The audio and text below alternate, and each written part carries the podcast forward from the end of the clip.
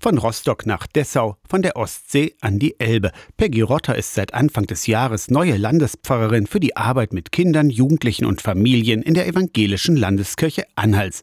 Seit Ostern ist sie jetzt also 100 Tage im Amt. Als Landesjugendpfarrerin, so die Kurzform der Amtsbezeichnung, war Peggy Rotter in den letzten Monaten viel unterwegs in den Gemeinden der Anhaltischen Landeskirche. Und hatte ganz wunderbare, ganz unterschiedliche Begegnungen mit vielen lebendigen Gruppen.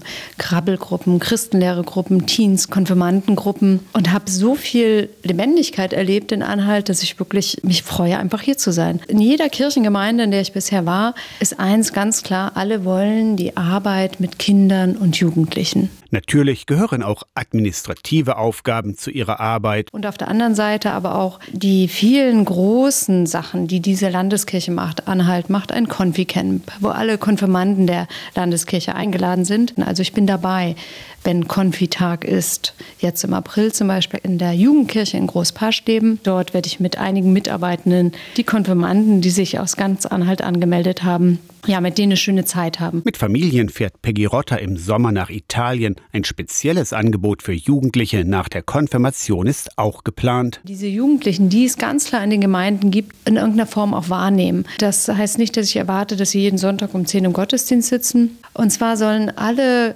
ehemaligen Konfis sich einmal im Jahr treffen, wie zu einem Klassentreffen. Dazu werden aktuell die Konfirmanden in diesem Jahr eingeladen, dass sie nächstes Jahr gemeinsam wegfahren und ein Klassentreffen haben. Eine Einladung an die Konfirmandinnen und Konfirmanden von Peggy Rotter, Landespfarrerin für die Arbeit mit Kindern, Jugendlichen und Familien der evangelischen Landeskirche Anhals.